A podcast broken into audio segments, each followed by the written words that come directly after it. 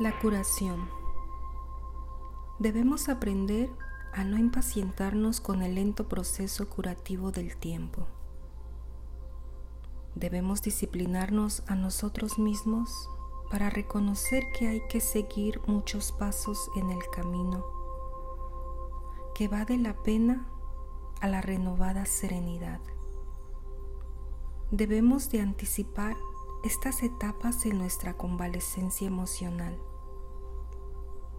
insoportable dolor, pena punzante, días vacíos, resistencia al consuelo, desinterés por la vida, que gradualmente van cediendo paso a la nueva urdimbre de un patrón de acción y de aceptación del irresistible desafío de la vida.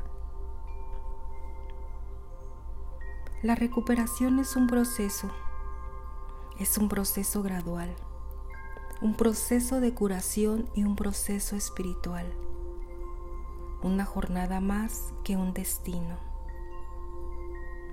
Así como la codependencia cobra una vida propia y es progresiva, así progresa también la recuperación.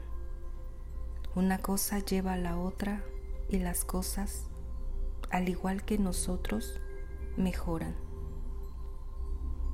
Podemos relajarnos, hacer nuestra parte y dejar que ocurra el resto.